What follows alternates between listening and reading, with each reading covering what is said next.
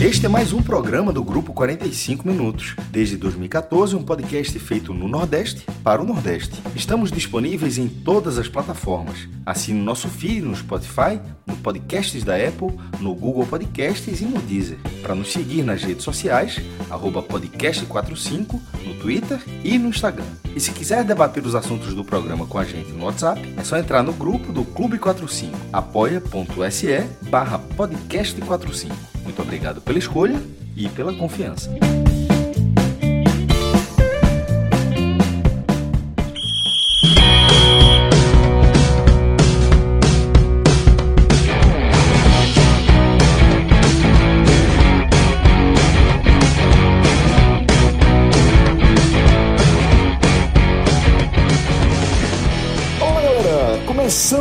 Mais um Telecast, eu sou Celso Chigami, estou aqui com Fred Figueiredo e com Diego Borges para a gente analisar a derrota do Santa Cruz por 1 a 0 diante do CRB, partida válida pela segunda rodada da Copa do Nordeste. É, Fred, antes de a gente começar a falar aqui desse jogo, tem algumas questões interessantes aqui que eu quero perguntar para vocês. É, queria saber como é que anda aí o seu comprometimento tá, com o, o programa que a Arena Ox desenhou especificamente para você. Celso, sigo cumprindo a meta em 2020, fazendo um trabalho de eletroestimulação muscular, sempre com exercícios voltados ao futebol lá na Arena Ox. Toda terça e quinta faço lá com o Vitor, profissional que inclusive tem a licença da CBF, profissional de educação física super capaz, super competente. E tem sido muito legal, Celso, porque quando a gente faz um exercício, quando a gente faz um trabalho dentro daquilo que a gente gosta, com os movimentos que a gente conhece, né, com simulações que, queira ou não, nosso corpo, nossa mente se sente confortável, é muito mais fácil, tá? Com uma grande vantagem, cabe na rotina e no dia a dia de qualquer um, porque esse trabalho ele dura 20 minutos. E o cara sai de lá com sensação de que fez uma hora e meia, duas horas de atividade. Hoje mesmo eu tô ah, quebrado. Isso é verdade, velho. É impressionante. É muito intensa a atividade, porque além de você estar tá, é, simulando os movimentos do exercício que você curte, como você estava tá, pontuando aí, é, ao mesmo tempo seu músculo está lá recebendo estímulo elétrico e, e trabalhando, né? Está contraindo e contrai de uma maneira que você realmente percebe que você está trabalhando é, aquele grupo muscular exaustivamente, né? Exatamente, Celso. É um método de liporrobótica dos mais consagrados do país, se não o mais consagrado, que é a liporrobótica Palazzo. Tem uma diferença. Você certamente já deve ter visto é, outras outras, outros trabalhos com liporobótica, está muito na moda, várias grandes academias estão começando a investir, mas esse método que a Arena Ox tem, ele é um pouco diferente. Por quê? Porque as modulações das correntes elétricas, elas contraem impulsam, tá? É, num comprimento de onda específico que foi desenvolvido para isso. Não é uma, uma onda regular, tá? durante os momentos do exercício pode ser uma contração ou uma pulsação. Tá? E logo que você chega, o profissional, o professor, ele arma em você os eletrodos justamente nos pontos que serão trabalhados para intensificar esse trabalho. Tem sido, Celso, de fato, uma experiência muito boa. Sabe, eu não sou, meu forte não é acordar cedo, tenho dado umas, umas farrapadinhas só no atraso, mas a turma lá tá segurando minha onda. Não, não acredito. Não acho no atraso. Veja, pelo menos eu fico aliviado, não é só com a gente. É, veja só, no começo era assim. Teve um dia que eu tava saindo de casa 11h15, eu, é, é, é 10h20, desculpa. Eu tava saindo de casa 10h15, aí mandava mensagem, ó, oh, talvez atrase alguns minutos, né? No último, velho, eu saí de casa 10h40, já nem mandei mensagem, já fui direto mas esse conheço, exemplo, conheço essa sensação aí. É, mas esse exemplo vocês não precisam seguir, não. Sigam só a parte boa, tá? Junto com um, um, programa de reeducação alimentar, tá? E lá Importante, tem tudo né? isso se você precisar, tá? Nutricionista, você pode escolher seu plano, você vai conversar Aí entra no Instagram, tá? Arena Ox, para você entender bem como é que funciona. Arena Underline Ox. Você vai entender um pouco melhor tudo que, tudo que é feito, os planos. Entre em contato e, fundamentalmente, Celso, marque uma aula experimental. Tá? Todo mundo, todos os ouvintes do podcast que procurarem a Arena Ox, procurem João, que é o dono, que é quem está. A gente sempre trabalha no telefone vermelho. Certo. Então você manda o WhatsApp assim, ó, eu quero falar com o João, que você já, já passa para João, que ouviu no podcast, que viu nas nossas redes sociais e que está interessado em fazer uma aula, porque você não precisa é, simplesmente chegar lá e fazer a matrícula sem experimentar. Isso. Você pode fazer uma aula, você pode trabalhar, você pode entender, conversar. Tá? Tem muito a oferecer. E todo mundo podcast vai ter um tratamento bem especial, bem diferenciado. E eu não tenho qualquer dúvida disso, porque a gente já conversou muito e esse trabalho a gente só está iniciando. Tá, Celso? Em janeiro, perdi 5,5 kg. Pô, já, dá, já é perceptível, já. É, queira ou não, né, o trabalho está sendo bem feito, é, apesar dos atrasozinhos, mas tudo em ordem. O pessoal compensa por esses atrasos lá. Não, o trabalho é muito forte, o trabalho é muito forte. É pesado, é pesado. Coloca Diego também aqui na nossa conversa aí já para a gente falar dessa derrota do Santa Cruz na, no segundo compromisso tricolor na Copa do Nordeste. Na, na Arena Ox. Que aí, meu amigo, não tem jeito não. não é cansado. Aí, tá, joga. Aí. Mas a turma lá garante que tem, viu? Porque que resgata o atleta que mora em cada um, mesmo que esse atleta esteja a décadas de distância, como é o caso de Diego. Velho, esse, esse atleta de Diego aí é imaginário, pô. Ele só funciona ali naquele cenário da Copa Paulo Francis, reza a lenda, né? E porque, pô, a gente tá falando da Copa Paulo Francis, né? São a Copa Paulo jornal... Francis é brincadeira, meu amigo. Ah, brincadeira. João, João seria artilheiro. Não, são, João, que é são jornalistas, são jornalistas querendo jogar futebol. É, enfim. Jornalista da Federal. Bota esse aqui. jornalista, jornalista federal querendo jogar futebol. Então, daí você, você tira. É uma Copa muito tradicional, então um abraço aí para a galera da Copa Paulo França, da Copa Patrícia Poeta, tá? Mas é, em relação a nível técnico, a gente sabe que Diego é um bom representante. Pode mandar, então, pode montar a seleção deles, a seleção deles para enfrentar o Toquinho, Toquinho e Fumo.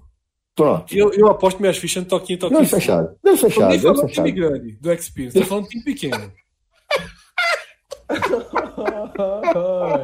vou guardar, vou guardar, vou fazer o convite, pode deixar.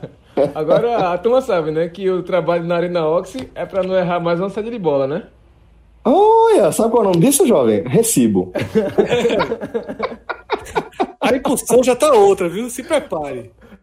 Duvido nada. Mas é isso mesmo, rapaz. Mas assim. Mas, mas vamos, vamos lá. É, Diegão, o Santa Cruz nessa, nesse segundo compromisso aí, é, havia é, empatado com o Bahia, numa boa apresentação, porém empatou em casa, né? E agora no compromisso fora de casa acabou perdendo para o CRB. Num jogo, Diego, onde, é, ao meu ver, o Santa é, deixou, deixou de, de, tentar buscar a vitória. Acho que não foi capaz de, de criar um, um cenário em que pudesse sequer arriscar a vitória. É, mesmo com, com um homem a mais durante boa parte do segundo tempo, né, pelo menos 30 minutos ali do, do segundo tempo, Santa Cruz ainda assim não conseguiu é, é, su, é, sufocar ou criar de repente um cenário para buscar esse empate, já estava perdendo, né? É, então, Diego, como é que você viu esse jogo? O que é que faltou para o Santa Cruz voltar com um resultado melhor do Repelé? É, Celso, eu pensei de várias formas como começar esse, essa análise desse jogo do Santa, mas tudo isso pensando como ia chegar no ponto final, que seria justamente a falta de peças. Mas não tem como fazer, pelo menos, um traçar um roteiro até chegar lá sem começar do final, porque de fato foi aí que começou justamente tudo nesse time do Santa, porque não teve, primeiro, Augusto Potiguar, que está lesionado, e não teve Didira, que ainda não está na sua forma física melhor, ainda está um pouco abaixo, e aí não foi utilizado nesse jogo. Não viajou com a delegação, já para não ter um risco de lesão, e aí deixou bem claro que o Santa não tem uma armação ainda, pelo menos uma armação de jogo bem estabelecida sem essas duas peças. E olha que essas duas peças, pelo menos, não são, até aqui, pelo menos, o Didira é a peça-chave do Santa para essa armação de jogo, claro, mas não é o salvador da pátria. Então, já começa por aí, não tem como começar mesmo por, por esse lado, porque a partir dessas faltas é que Itamachuli já começou com uma variação tática. O Santa começou o jogo de hoje com 4-1-4-1, jogando com o Italo Henrique ali na frente da zaga, na frente da dupla de zaga com William e com Dani, já para dar um pouco mais de consistência, porque sofreu isso contra o Bahia, foi muita bola atrás de Fabiano, atrás de Júnior, e aí com o Ítalo, o, o intuito de, de Tamachuli era dar um pouco mais de cobertura também para essa, essa parte, só que quando ele ganha um pouco mais de cobertura na defesa, ele perdeu totalmente o seu poder de ofensividade porque o Santa precisava muito dos seus pontas e Jeremias e Michael Félix hoje não fizeram uma boa partida, até porque faltou essa presença desse meia. Então, é, o, o, objetivo final, pelo menos dessa minha análise, ela vai permear toda a análise, porque de fato faltou esse meia, faltou essa peça de criação. E aí, quando não teve essa peça, foi justamente que deixou exposto essa pobreza dá para chamar assim, pobreza do elenco do Santa Cruz nesse quesito de peças de armação. Porque a gente viu o Pipico no jogo todo tentando buscar bola, tentando aparecer, tentando receber, se movimentando no meio da defesa do CRB, só que ele era praticamente peça única ali. Quando a bola chegava nele, não tinha alguém para tabelar. Era geralmente uma bola de lançamento vertical que vinha da talvez da, da defesa, até dos zagueiros mesmo, ou de Paulinho fazendo essa armação, ou Jeremias ou Michael vindo buscar, mas não tinha ninguém para dialogar com o Pipico essas jogadas ofensivas. No primeiro tempo ficou muito bem claro isso. Pipico recebeu uma boa bola, se não me engano foi de Ítalo Henrique, e ele saiu de cara, foi a melhor chance no Santa no primeiro tempo e ele não conseguiu finalizar, justamente porque tinha sempre dois ou três marcadores do CRB e ele não conseguia dialogar. No segundo tempo, Itamar Chulé ainda mudou o time, mudou a configuração e aí partiu para cima. Ele tirou o, o volante Bileu, que já tinha é, cartão amarelo, manteve Ítalo no time. Era para mim foi uma certa surpresa. Eu achei que ele ia tirar Ítalo, mas ele manteve tirou o Bileu, na verdade, porque já tinha cartão. Até porque o jogo estava muito pegado. A gente vai falar sobre a arbitragem também mas colocou o Totti, que é uma peça mais ofensiva. O Santa teve mais controle, pelo menos conseguiu se sair bem, armar algumas jogadas, mas inoperante. O primeiro chute, a meta do Santa Cruz, que de fato foi na meta mesmo do goleiro, foi somente aos 51 minutos do segundo tempo, com 7 minutos de acréscimo, e porque Jeremias chutou de fora da área e conseguiu acertar a meta. Mas diversos diversos chutes que foram dados pro Paulinho, pelo próprio Jeremias, até pro Pipico, foram quase na arquibancada do Rei Pelé. Então ficou muito claro aí essa. Ao mesmo tempo, Diego, que, que perdeu um pouco da pegada, né? Pois é, pois é. Porque o Paulinho levou o cartão amarelo, era um jogador que estava muito passivo de ser expulso também. O árbitro, a qualquer momento, o árbitro baiano poderia dar aquela chamada lei da compensação, porque a arbitragem, em um certo momento, ele se perdeu também. Depois o, o Chuli também ainda colocou o Lucas Gonçalves, que entrou muito nervoso no jogo e poderia ser expulso também. Ele tentou colocar o Patrick para oferecer uma situação diferente, mas nem o Patrick conseguiu também armar alguma jogada. Então ficou muito claro que o Santa não conseguiu um resultado positivo hoje. Claro, poderia até ter vencido se tivesse uma produção maior, maior, na verdade, como você bem falou. O Santa de novo teve com um a mais em campo e foi por cerca de meia hora praticamente de segundo tempo com um a mais e uma expulsão que foi justa, ao meu ver, mas não soube transferir essa, essa superioridade numérica de jogadores em condições de situação de jogo. Praticamente não ofereceu perigo para o CRB, goleiro mal trabalhou. E o gol que sofreu foi um gol que foi sofrido numa jogada individual, um erro de posicionamento muito claro de Júnior. Estava praticamente na meia-lua, num cruzamento que foi da direita, pelo menos de ataque do CRB, para a esquerda, no caso nas costas dele. O lateral dominou livre, sozinho, só fez empurrar para trás e aí o CRB finalizou. Era o William Alves que veio para a cobertura dele quando devia estar no miolo da defesa. Justamente porque o Júnior não, não, segurou ali aquela, aquele setor dele, não acompanhou pelo menos a trajetória da bola. O que fica para mim, pelo menos, é justamente isso.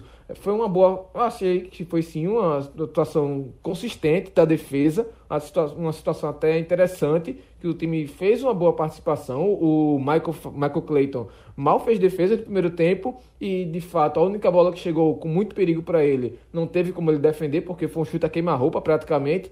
Então, assim, fica essa atuação consistente na defesa, muito boa no primeiro tempo, mas inoperante no ataque, que para mim eu acredito bastante essa falta de peças do time, pelo menos é o que o técnico já cobrou isso, e agora fica mais do que é evidente esse, essa falta, essa carência do elenco do Santa. Fred, é, o CRB vinha de duas derrotas né, na temporada. Tinha perdido para o Imperatriz na, na estreia da Copa do Nordeste, perdeu também para o Murici, no Alagoano. Ainda assim, é, não dá para você é, imaginar que o CRB, nesse momento, é, deixe de, de, ser favorito contra o Santa Cruz jogando em casa, né? É, mas levando em consideração que o Santa teve aí pelo menos meia hora com o homem a mais em campo, é, você chegou a, a achar que o Santa poderia mais do que conseguiu fazer? Celso, é, primeiro, a análise que Diego fez até aqui é uma análise é, concreta. É claro que esse time do Santa Cruz precisa de qualificação e isso não, não existe é, qualquer dúvida. E eu nem acho que seja só no setor ofensivo, eu acho que o setor o defensivo ele tem problemas graves que já vão dando sinais e cada vez que for sendo testado, que for passando por novos jogos, a tendência é que isso apareça. O que eu acho que aconteceu em Maceió foi a dificuldade que é o segundo passo na construção de um time no início da temporada. O primeiro passo, Itamar conseguiu dar com muita rapidez e de forma bem interessante ao Santa Cruz. A gente falou isso no jogo contra o Petrolina, no jogo contra o Retrô, no jogo contra o Bahia. Vem sendo uma constante nas análises do Santa Cruz dizer o quanto o time começou 2020 com uma organização tática clara, com uma forma de jogo consciente, inclusive sendo um time tranquilo. O Santa Cruz demonstrou essa tranquilidade quando levou o gol do retrô, demonstrou essa, essa tranquilidade quando foi mais amassado pelo Bahia, naqueles 30 minutos ali do primeiro tempo, dos 15 aos 45, né, que o Bahia deu, inclusive no Santa Cruz. Santa Cruz fez o que podia ali, tentou segurar como pôde, com problemas graves nas laterais, né, que se repetiram, e por isso que eu acho que o time tem um problema defensivo grave, crônico, tá, já muito claro, né, laterais é, que não protegem como deveriam, o erro já já descrito por Diego do gol é, de Júnior é grave, Dani Moraes também completamente perdido no lance, marcando absolutamente ninguém na área. Mas é, esses erros acontecem. E o Santa Cruz estável, ele vinha nessas partidas organizado, fazendo partidas interessantes, mas cometendo pouquíssimos erros. E contando também com alguns erros de finalização dos adversários. O Bahia, alguns, e do Retrô também teve. A gente vai lembrar que Antes do gol de empate do Santa Cruz, o Retrô teve uma bola para fazer 2 a 0 nos aflitos. Então, a estabilidade do Santa ela já tinha sido comprovada. Mas estabilidade, quando tudo está dando certo, é o primeiro passo. O segundo passo é ir além da estabilidade. É mostrar virtudes mais concretas. E contra o CRB não houve o segundo passo. O Santa não demonstrou nada além da sua organização básica. E que poderia ter sido suficiente para um 0 a 0. Inclusive, se tivesse sido 0 a 0, a gente fosse colocar numa balança de justiça. É muito difícil falar em justiça em jogo de futebol. Mas se a gente fosse colocar numa balança de justiça, eu diria que os dois resultados que melhor definiriam a partida eram o 0 a 0 e 1 a 0 CRB. Mas talvez o 0 a 0 fosse ainda mais é, um retrato ainda mais real do jogo do que esse 1 a 0 como foi, porque o CRB jogou muito mal. mas jogou muito mal mesmo. É assustadoramente é, é fraco esse time do CRB. explica por que perdeu os dois jogos. O time é muito fraco. Muito fraco mesmo. Foi uma surpresa negativa, inclusive. A gente tem acompanhado o CRB nas últimas rodadas e é um início de ano bem, bem ruim da equipe. Então, o Santa Cruz ele perde esse jogo basicamente pela falha numa jogada. Uma falha defensiva dupla numa jogada. E essa falha foi o gatilho para forçar de vez o Santa a ir para o passo 2, o que eu estou chamando de passo 2, né? Que é dizendo assim, ó, estamos perdendo de um time que queira ou não, mesmo sendo um time fraco, é mais robusto que, o, que um retrô da vida e a gente precisa mostrar algo. E não mostrou absolutamente nada. Não existe segundo passo ainda no Santa Cruz, não existe nada é, treinado, executado, e não demonstra ter jogadores capazes de conduzir uma reação. Tá?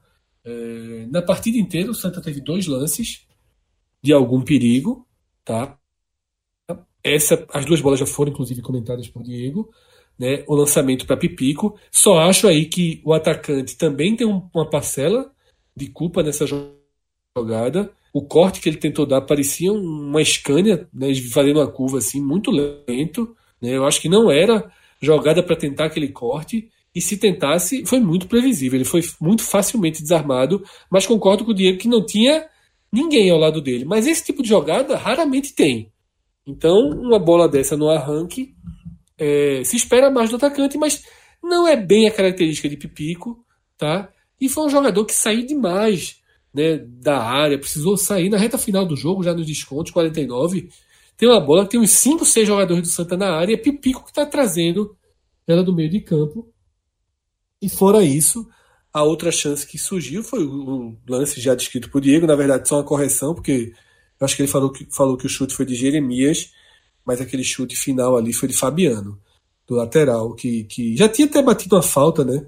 Com algum perigo, e também chutou, acertou aquela bola que poderia até ter dado empate do Santa Cruz. Então, para mim, Celso, o resumo desse jogo é que o Santa Cruz, por enquanto, só tem um pedaço de time, um pedaço de solidez para mostrar. Vai ser suficiente para ganhar alguns jogos no Pernambucano, pode ser suficiente para ganhar alguns jogos é, na Copa do Nordeste, para sobreviver ao jogo da próxima quarta-feira, que é o jogo mais importante no radar do Santa Cruz, né, contra o Operário pela Copa do Brasil.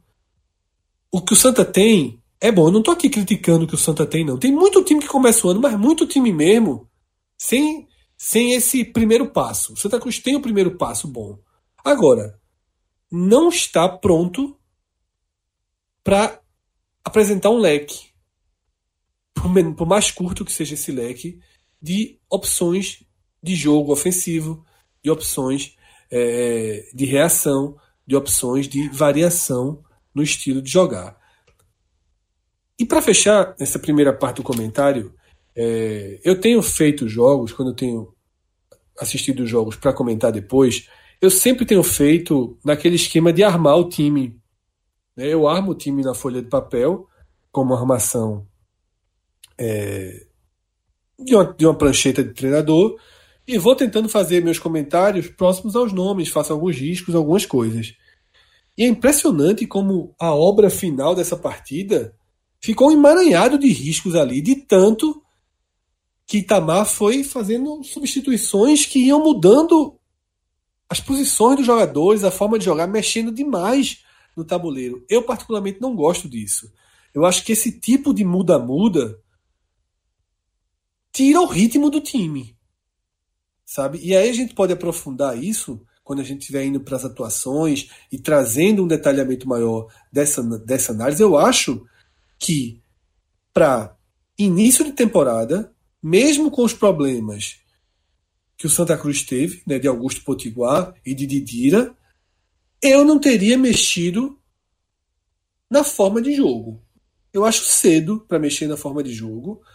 E ela não deu resultado e veio depois esse esses riscos que assim defino, né? Tira Bileu, coloca Totti, tira Ítalo, coloca Lucas, tira Paulinho, coloca Patrick. Não tinha uma definição clara, parecia que na cabeça de Itamar não tinha uma definição clara de qual a melhor forma de aproveitar qual a melhor forma de reagir ao gol e qual a melhor forma de aproveitar os quase 30 minutos de maioria numérica. Então, para mim, foi uma partida em que teve a, pobreza técnica, que teve a limitação do estágio de evolução do time, que é aquilo que eu falei de passo 1, um, passo 2, mas que o treinador também não colaborou por ter mudado de plano. Ele vinha fazendo feijão com arroz e tentou uma estratégia diferente, específica para um jogo. O time não conseguiu corresponder a essa mudança.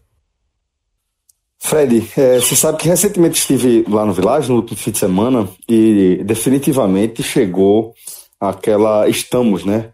Naquela época do ano em que vale a super dica para quem, principalmente para quem mora mais perto ali de, de Porto, né? A gente fala é, principalmente para o nosso público aqui do Recife é, que é para quem pode se planejar, tá? Para dar o famoso pulinho em Porto. Ele de fato acaba sendo um pulinho, é meia hora só, estrada duplicada, estrada boa, né? Bom asfalto e que é, você consegue dar aquele pulinho, aquela escapada no meio de semana para aproveitar toda aquela estrutura. Porque realmente, é, para o Village, todo dia é domingo, né? Não pode ser segunda, terça, quarta, quinta, sexta. Quando você chegar lá, você vai ter uma programação é, todos os dias do ano, absolutamente todos os dias do ano, uma, uma programação exclusiva para crianças, exclusiva para os teens e exclusiva também para os adultos. Então, você vai ter o que fazer de manhã, de tarde, de noite, para todas as faixas etárias, com recreadores capacitados e com aquela estrutura maravilhosa e impecável do Village. Para você aproveitar isso da melhor forma possível, a gente oferece para você o nosso código podcast45. Esse aí é super consagrado, tá? é, vale a pena demais. A gente é, garante no mínimo 20% de desconto na sua diária, independentemente de a gente estar tá em alta, estar tá em baixa, feriado, fim de semana, não tem nada, a ver. 20% na sua diária é o mínimo que a gente garante, e aí é, é 20% real, real, real. Tá? E se você conseguir se planejar, tá? se tiver uma circunstância um pouquinho diferente, quiser planejar de repente, a partir de 60 dias, você consegue até 36% de desconto na sua diária com o nosso código, que é cumulativo também para promoções. Então, fica aí a dica para você, se você está é, podendo dar aquele pulinho no Village, escolhe aí um dia de semana, você vai encontrar uma vaga lá para você. Se pudesse planejar para ganhar um desconto ainda maior, aí você se planeja a partir de 60 dias, que são até 36% de desconto. É, Fred, agora queria é, voltar à nossa análise do jogo, perguntando para você justamente sobre essa, essa segunda metade da sua análise a partir dos destaques da partida. Vamos, queria ouvir aí o que é que você tem a falar, o que é que você vai acrescentar. Celso, como já, já tinha meio que introduzido, eu não gostei da escolha inicial de Itamar. Para mim, e até tinha falado isso também num dos programas que eu comentei do Santa Cruz, Jeremias, ainda que não seja o jogador com uma característica de meia-meia, eu acho que ele vinha sendo ok na função. Tá? Na ausência de Didira, ele segura as pontas até Didira ganhar a condição ideal de jogo. Como aconteceu na última partida, uma entrada precipitada de Didira e Jeremias passou a jogar de outra forma, Itamar ele caiu na tentação de experimentar o novo, de experimentar o diferente e escalou o time com três volantes, trazendo Ítalo para o time titular, que pouco ou nada acrescenta, fazendo de Jeremias um, um, um meia mais isolado, sem ter os jogadores de lado para dialogar, porque o Santa meio que jogou num 4-3-1-2. E dessa forma, é, com mais volantes e menos jogadores para dar sustentação ali de uma tabela, de uma criação com Jeremias, o pouco que ele tinha para ser uma um substituto, é difícil substituto porque ele começou o ano, mas uma peça de resguardo até a entrada de Didira. Alternativa. É uma alternativa até a entrada de Didira. Fica mais difícil pro cara. Jogar só é mais difícil. E isso explica Pipico ter que voltar. E se Pipico volta, as coisas começam a ficar completamente erradas.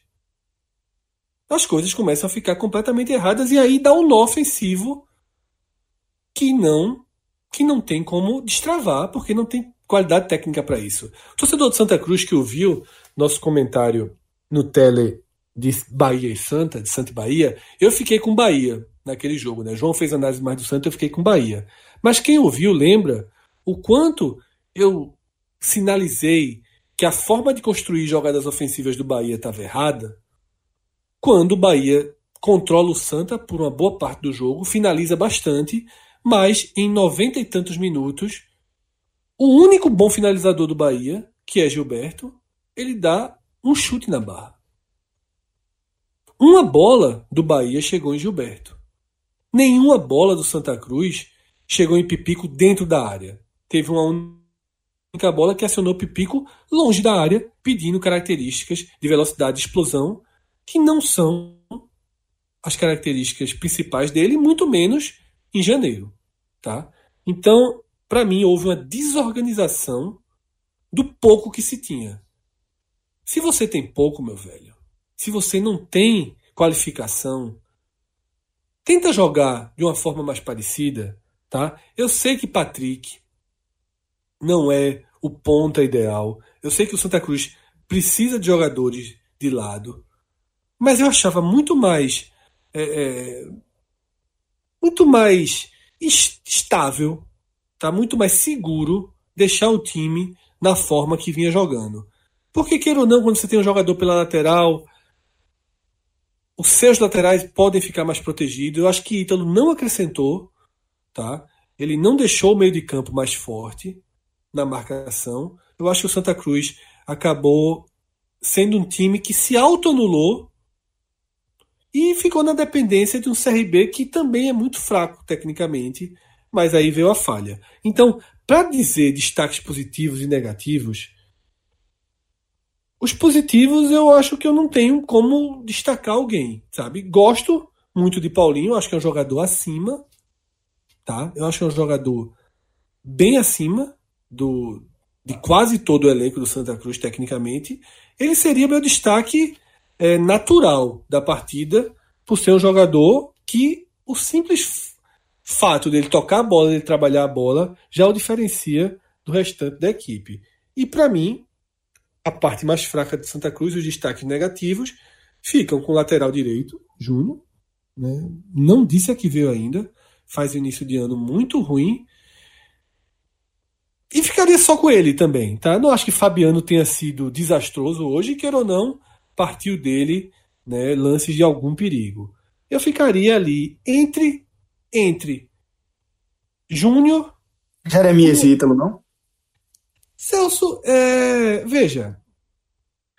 Ítalo talvez. É porque eu não gosto muito de sacrificar o cara que entrou numa mexida de função tática. É como se eu tivesse culpando concordo, concordo. Itamar pela, por um desempenho nulo de Jeremias e por uma entrada ruim de Ítalo. Eu acho que fazer um jogo de estreia de sistema de jogo na quarta partida do ano, sabe, tirou de Jeremias o pouquinho que ele tinha. Jeremias não, não enche os olhos. A torcida de Santa Cruz conhece Jeremias melhor do que eu. Acompanhou Jeremias muito mais. Mas eu, vendo jogar esse ano, estava achando ok. Hoje foi abaixo do ok. Porque assim, Celso, negativo foi todo mundo. Abaixo de 5 foi todo mundo.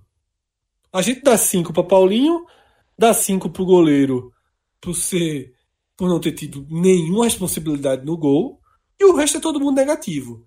Então, eu estou preferindo indicar o negativo crônico, que é Júnior, que é o negativo todas as partidas. O negativo Pipico hum, faria, seria sacanagem com o Pipico, sabe? O próprio Michael, Michael Phelps. Então, assim, eu acho que destacar positivo é muito difícil e transformar todo mundo em vilão ou destacar três, quatro, cinco vilões também não, não cabe, sabe? Eu prefiro destacar quem tá me incomodando. Sabe? Não vou. Talvez se Ítalo tivesse jogado no lugar de Bileu, fosse um outro Ítalo.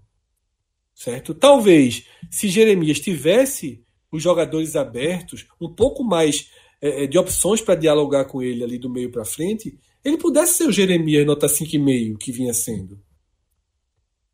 Mas aí eu acho que apesar da pobreza técnica, o treinador foi um pouco responsável pela confusão de hoje. E aí, Celso, re, re, reforço. Sobretudo quando começou o muda-muda. O muda-muda começa com Totti no lugar de Bileu, certo? Ou seja, ele transforma Ítalo e Paulinho em dupla de volantes e dá a Jeremias o ponta, digamos assim, né? Jeremias fica com o Michael Félix de um lado e Totti do outro. Aí depois vem com Lucas no lugar de Ítalo. Vem com Patrick no lugar de Paulinho. Aí, o Santa. Que, que, que, que tática é essa no final? É partir com tudo para cima? Sabe? Sai muito do eixo. Isso não resultou em uma ocupação de espaço para uma pressão ofensiva. Não resultou. Então, acho que foi uma, foi uma decisão arriscada e talvez precipitada de Tamar por ser um jogo fora de casa, ele se sentiu mais, mais tentado a dar uma fechadinha ali no meio de campo. Mas eu acho que para estágio, para evolução, seria melhor um passinho de cada vez, seria melhor ter mantido o time no seu eixo. Se desse errado, ok, deu. Fica a experiência, fica a tentativa. Tá? Porque eu não vejo ele jogando com três volantes outras vezes.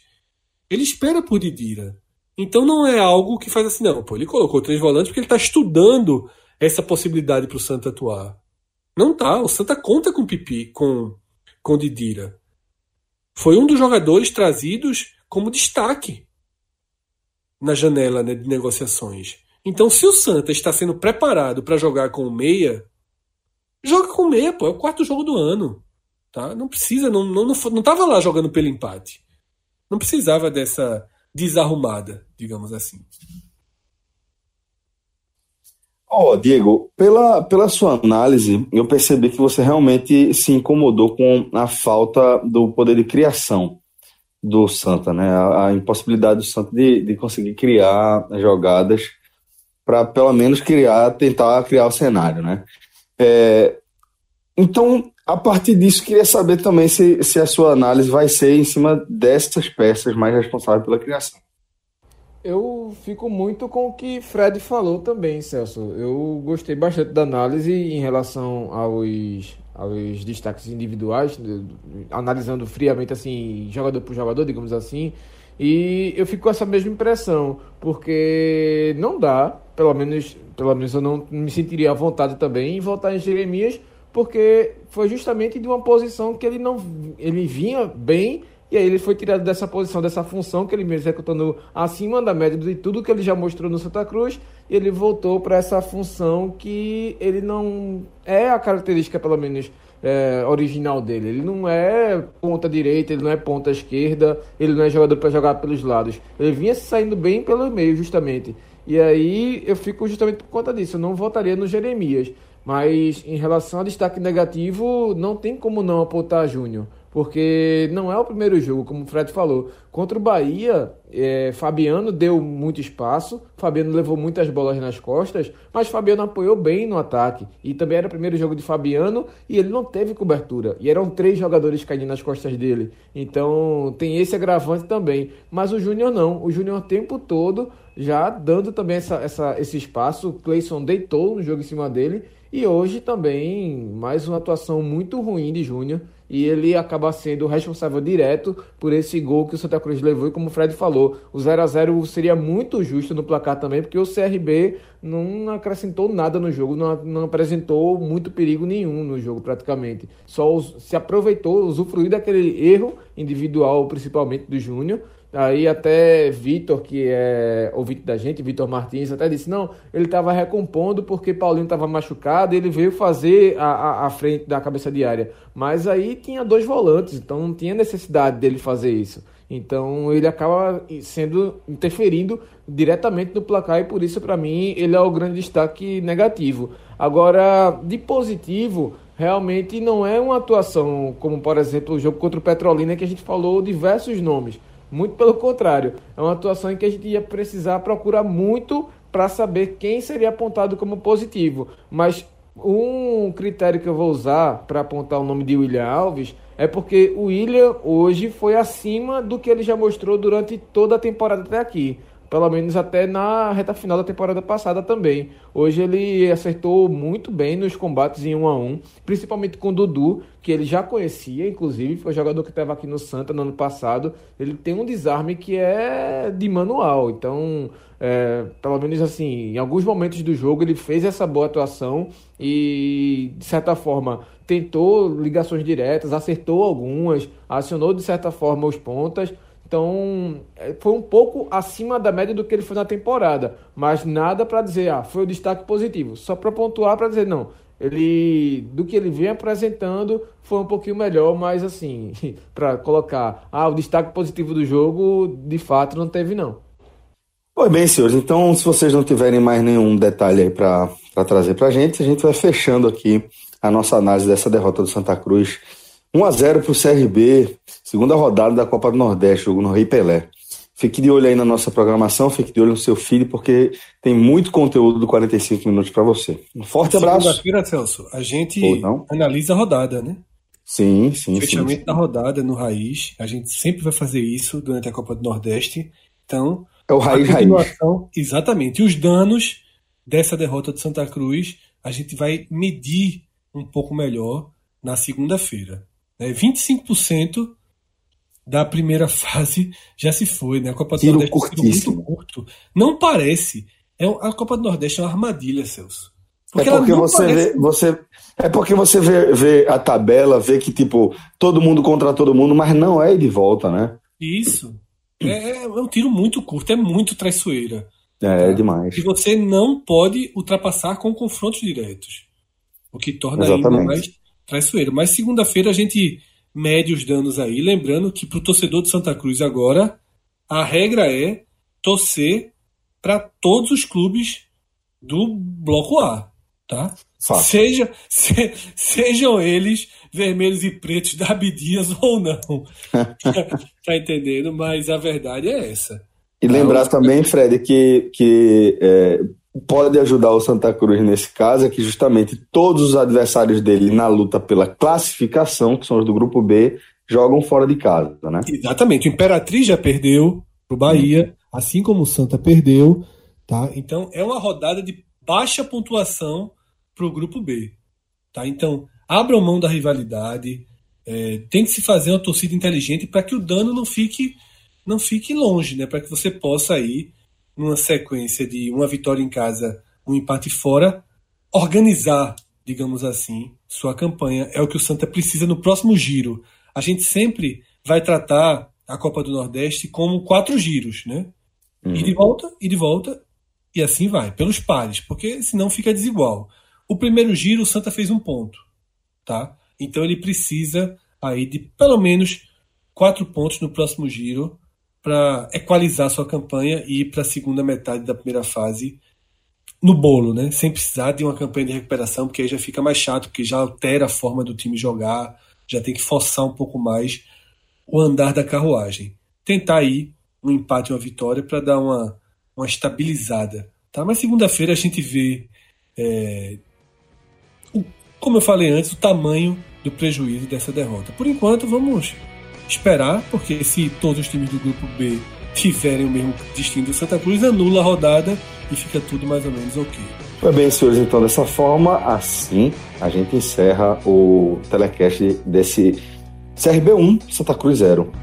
Um forte abraço a todos, valeu Diegão, valeu Fred, obrigado a todos pela companhia. Até a próxima, tchau, tchau.